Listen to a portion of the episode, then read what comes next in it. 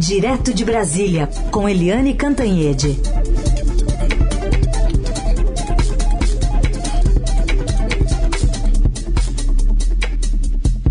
Oi, Eliane, bom dia. Bom dia, Heisen, Carolina, ouvintes. Oi, Eliane, bom dia. Bom, a gente está de olho nessas novidades em relação ao que deve acontecer com o Instituto Butantan sem IFA, né, sem esse insumo importante para a fabricação de doses da Coronavac, que acaba sendo a principal vacina usada aqui no país. Eu vou chamar aqui a fala do presidente do Instituto Butantan, de Mascovas, que ontem, numa entrevista coletiva, disse que eh, o Instituto já tem doses prontas para entrega, são mais de 3 milhões de doses, e que aguarda então a chegada desse insumo para seguir invasando a vacina. E que o contrato tá, tá valendo, né? Tem 46 milhões de doses que devem ser entregues até o final desse mês e mais aquelas 54 milhões até o fim de setembro. Vamos ouvir.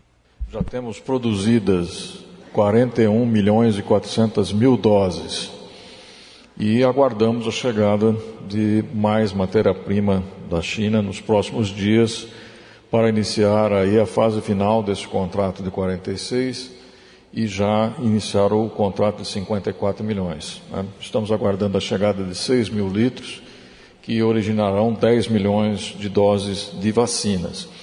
É importante mencionar que essa chegada estava prevista para essa semana, houve um atraso e nós aguardamos para a próxima semana.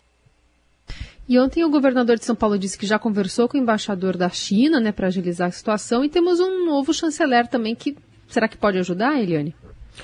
Oi, olha, gente, é, é, é, tá difícil, né? A situação tá difícil porque a verdade é o seguinte: apesar de muito atacada pelo presidente Jair Bolsonaro, é, como a vacina, né? A vacina chinesa do Dória, eu não tomo e pronto, é, e dizer também que virava jacaré, como lembrou o Heisen, quem toma vacina, e o, a tropa dele na internet, com, com, olha só, misturar, né, comparar vacina, talidomida, é, e o presidente Bolsonaro chegou até a dizer que a Coronavac é, matava e mutilava, né, alejava uma coisa horrorosa. Apesar de toda essa campanha do presidente Jair Bolsonaro, o Brasil inteiro reconhece que graças ao Butantan, graças à Coronavac da Sinovac chinesa, o brasileiro está sendo vacinado. A gente está chegando a 10% da população vacinada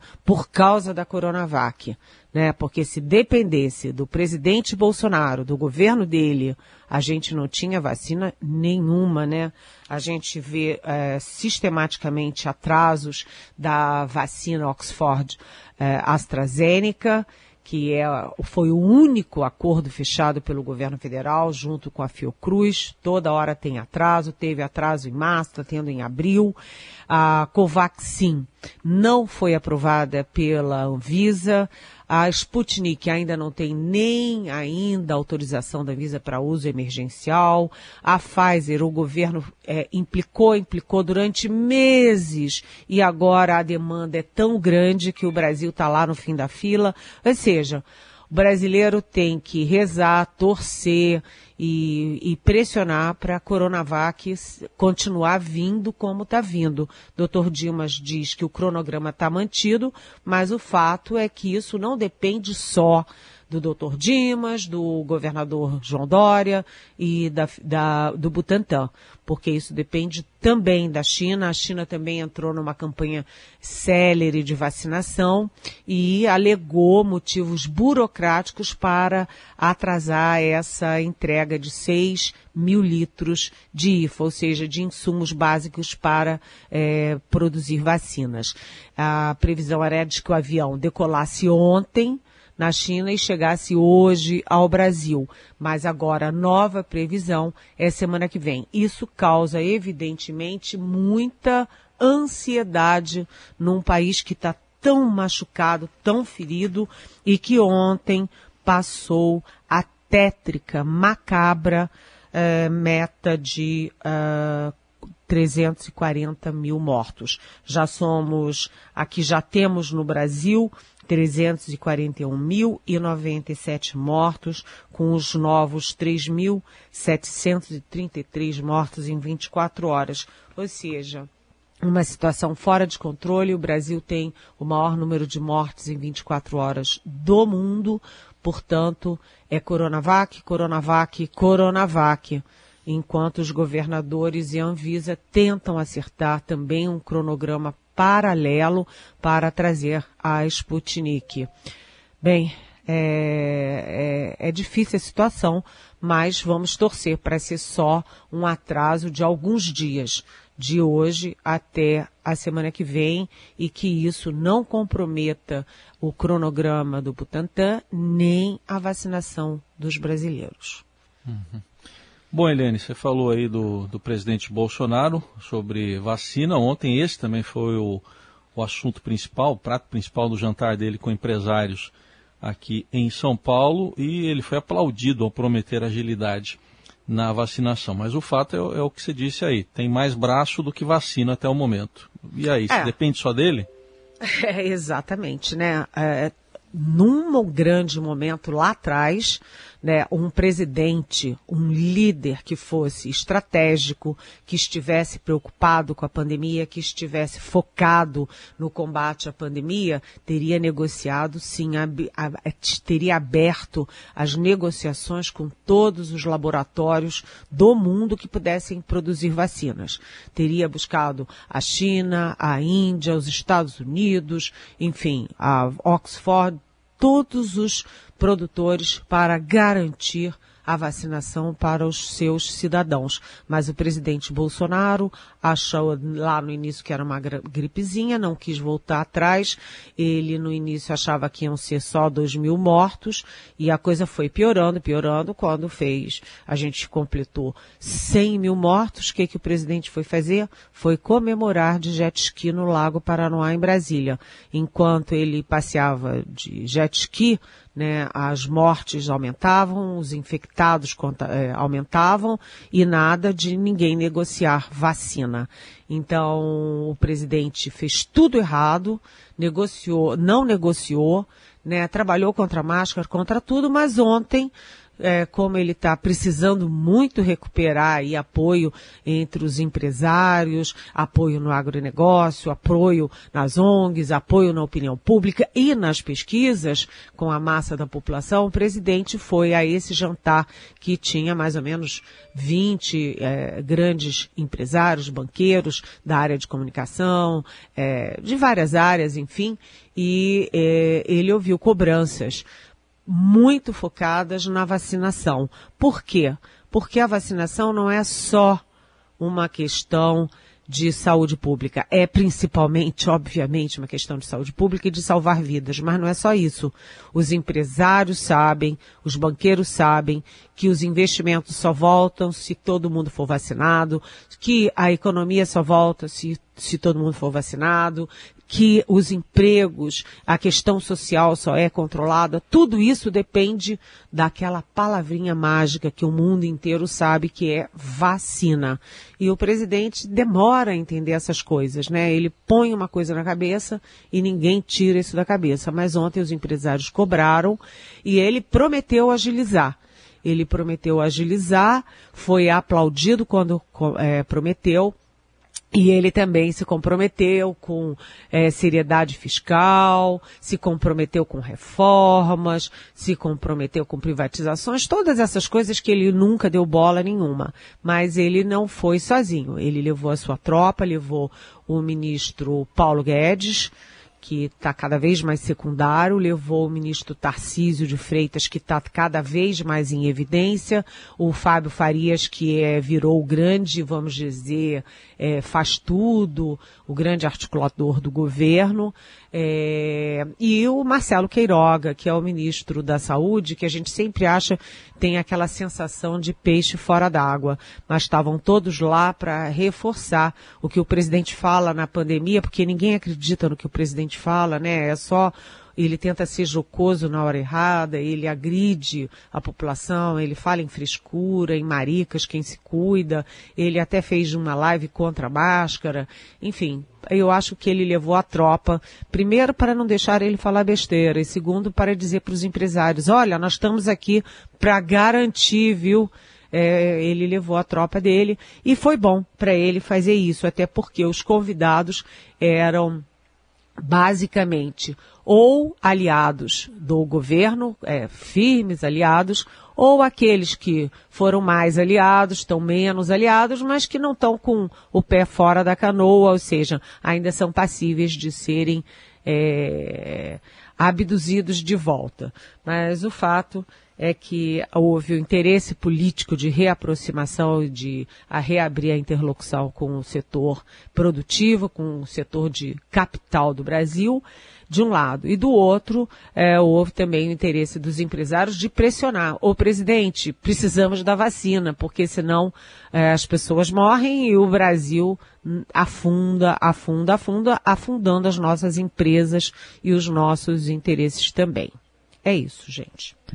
Sabe que a gente conversou mais cedo aqui com o neurocientista Miguel Nicoleles, né? E a gente estava abordando aqui diversas questões sobre vacina. Ele está é, apontando para um colapso, né, no, no, sistema funerário, projetando também é, um, um número de mortes maior por conta disso, né? A gente não vai dar conta dos nossos corpos, né? E isso pode gerar a epidemias secundárias, enfim, ele fez uma, uma previsão é, bem difícil para os próximos meses, mas ele também falou sobre o Brasil que deveria abandonar manobras como essa aprovada pela Câmara, né, sobre compra de imunizantes pela iniciativa privada e investir em relações com países que têm um excedente de vacina. Então ele citou Canadá, Israel, Reino Unido. São ações é, proativas, né, a favor de, de de vacinar a população, que poderia sinalizar aí para o mercado é, do empresariado ali, né, alguma coisa que funcione de fato, ouvindo os cientistas. A gente tirou um trechinho dessa fala e coloca aqui para dividir contigo também. É um tiro no pé, é um absurdo, que não vai resultar em nada, porque ninguém vai conseguir comprar no mercado aberto uh, vacinas. O que o Brasil tinha que fazer era ou através do governo, ou através de uma comissão empossada pelo Congresso, pelo Supremo Tribunal, negociar no mercado internacional com governos que têm grandes excedentes de vacinas. Como o Canadá tem um sistema único de saúde como o Brasil, público, que não, tem, não visa o lucro, o Canadá poderia vender o excedente de vacinas a países como o Brasil que podem pagar, se tivesse um acordo de alto nível diplomático que a impressão que fica é isso, né? Que o, o, o Brasil não está ouvindo a ciência que tem as respostas para esses impasses, né, Eliane? Pois é, você sabe, Carolina, que é, é, interessante porque o doutor Miguel Nicoleles e os grandes é, microbiologistas, os epidemiologistas, todos acertam as previsões. Se vocês olharem o que, vamos focar no doutor Miguel, mas é, em, é, ele em, falando também pelos outros, pelos colegas dele. Mas doutor Miguel avisou, olha, nós vamos chegar a 2 é, mil mortos em 24 horas, 2 mil mortos por dia. Chegamos. Olha, nós vamos chegar a 300 mil mortos. Chegamos. Agora ele está avisando, nós vamos chegar a 4 mil mortos. Estamos pertinho, pertinho. Ele está avisando. E ele avisou: teremos o, o março mais tenebroso da nossa história. Agora está avisando: abril também será. Ou seja, a previsão dos especialistas se confirma. Já a, pre, a previsão do Ministério da Saúde para as vacinas nunca se confirma tudo que o Ministério da Saúde do governo Bolsonaro previu deu errado. E o tal do eh, general Eduardo Pazuello previu que a vacinação ia ser em fevereiro, depois ia ser em dezembro, depois ia ser em janeiro, aí depois voltou para dezembro de novo. Uma confusão danada e, na verdade, quem abriu a vacinação em janeiro foi o governador João Dória com o Butantan, com a Coronavac. Depois, eh, o Pazuello fazia aquelas coletivas prometendo milhões e milhões e milhões e milhões de doses. Aquilo só confundia. Ele prometeu 46 milhões de doses para março e não chegou a 30. sabe? O gato comeu quase 20 milhões de doses, assim, sabe? Do nada. E agora, é, o Ministério da Saúde prometeu 20 milhões de doses da Covaxin, que nem aprovada é. é prometeu não sei quantos do Sputnik, que também nem o, o uso emergencial tem da Anvisa. Ou seja, é, os epidemiologistas acertam tudo, eles estão focados, têm estratégia, têm conhecimento, avisam o que, que vai acontecer. E o Ministério da Saúde erra, erra, erra, erra, atira para conta tudo quanto é lado. E na questão específica que você traz e que o doutor Miguel trouxe, isso é verdade. Quer dizer, o, o, o Congresso fez aí aquela na frente das, do combate à, à pandemia, fez aquele, aquela frente dos três poderes, né? Fez esse esforço aí para abrir a, a compra de vacinas para o setor privado com o compromisso de que o setor privado compre, doe 50% para o PNI, o Plano Nacional de Imunizações, e fique com o resto para os seus empregados. Mas isso é uma, é uma questão muito polêmica que os epidemiologistas não aceitam porque vacinação em massa é para a massa da população, não para grupos e bolhas e elite de uma população, primeiro. E segundo, comprar da onde? Se você está tendo é, excesso de demanda e a oferta não está dando conta. Essa ideia do Dr. Miguel de comprar os excedentes tem sido tentada particularmente com os Estados Unidos, que comprou muito mais doses do que a população, acho que o dobro do que o necessário. Mas aí é que tá, também não é fácil. Nem nos Estados Unidos, nem no Canadá, nem em lugar nenhum. Sabe por quê? Porque os Estados Unidos começam a tremelicar. Apesar da vacinação muito rápida, muito ágil nos Estados Unidos, o que é uma surpresa, porque eles não têm SUS mas está sendo muito rápida, eles estão aí diante de uma nova onda. E, aliás, quem primeiro falou na nova onda americana foi o doutor Miguel. Foi o próprio doutor Miguel falando, olha, há um risco de terceira onda. Como há esse risco, os países seguram os seus excedentes. Então o Brasil também é sem saída. Quando você começa errado, se tem um erro na origem, né, como foi o caso do Brasil, começou errado, vai tropeçando e tropeçando de erro em erro. Eliane, é, você falou da pressão por vacinas, tem outra que está se acentuando também, o, sobre as metas ambientais do governo federal. E o Estadão publica hoje até uma carta que será entregue hoje ao governo. Tem gente de peso ali nessa carta, né, Eliane? Pois é, Heisen. Ontem, nesse jantar do presidente, é, ele, ele escolheu um dia bom, né, para jantar com os empresários, porque teve a boa notícia de que o leilão é, de concessão de 22 aeroportos rendeu 3,3 bilhões de reais, ou seja, foi uma boa notícia, ele chegou lá com esse trunfo, essa carta na manga. Agora, a pressão continua, isso não significa que a pressão parou não, porque você tem é, 200, mais de 280 empresas e instituições, como nos informa hoje o nosso Estadão, é, que enviaram é, uma carta para o governo exigindo, cobrando é, metas mais ambiciosas em relação ao clima e a medidas de enfrentamento efetivo ao, contra o desmatamento ilegal. Isso é importante porque o assunto vai ser tratado num evento organizado pelo governo dos Estados Unidos, o novo governo Joe Biden, nos próximos dias 22 e 23. Essa carta foi assinada, esses, essas 280 assinaturas são de um movimento chamado Coalizão Brasil clima, florestas e agricultura. Isso é uma boa notícia. A sociedade brasileira está articulada e está focando em vacina, em decência e em é, combate ao desmatamento. Vamos salvar a Amazônia e os nossos biomas. Eliane, bom, e ontem a gente teve início, né, do julgamento sobre abrir ou não cultos e missas durante a pandemia e o ministro Gilmar Mendes foi muito duro nas críticas que fez ao PGR, né? É, é, não só o PGR, né? Porque o Gilmar Mendes pegou isso como uma cruzada. O julgamento ontem foi o dia, toda, todas as horas do julgamento foram ocupadas pelo voto do ministro Gilmar Mendes, que foi duro contra o Procurador-Geral da República, contra o Augusto Aras, que é uh, o procurador, contra o André Mendonça, que, é, que era ministro da Justiça e agora é advogado-geral da União, e contra o Cássio Nunes Marques, que é o novo ministro, ministro bolsonarista do Supremo. Os três, o Aras, o Mendonça e o Cássio, eles são uma tríade ali bolsonarista.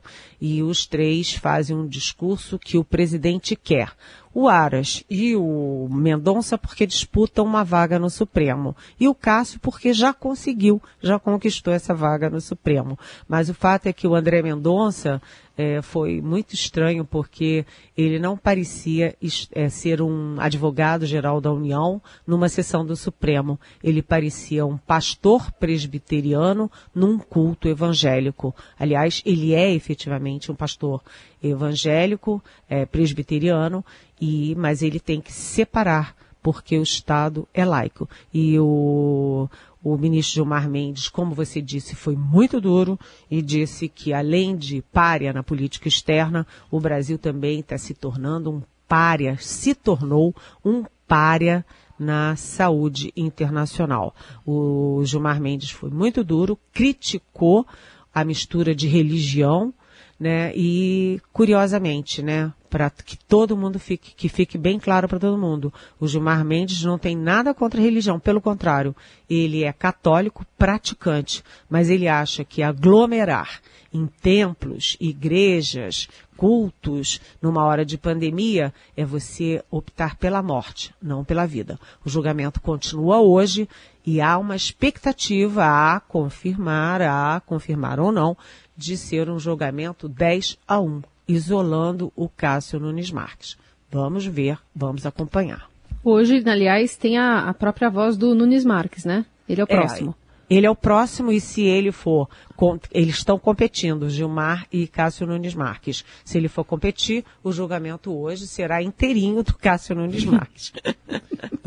Ontem o presidente falou que ó, talvez alguém possa pedir vista. Se ele pedir, é. Três é, pontinhos. O, o presidente Bolsonaro uh, disse, olha, pode pedir vistas. Isso soou como uma ordem ao Cássio Nunes Marques. Portanto, a expectativa é de que ele não peça, porque se ele quer destruir o, a biografia dele e o nome dele, é ele cumprir ordens de, do presidente da República. É. Isso seria realmente o fim do mundo, né? Vamos acompanhar. Amanhã, Eliane de volta aqui no Jornal Dourado. Obrigada, Eliane. Boa quinta. Boa quinta, beijão para vocês.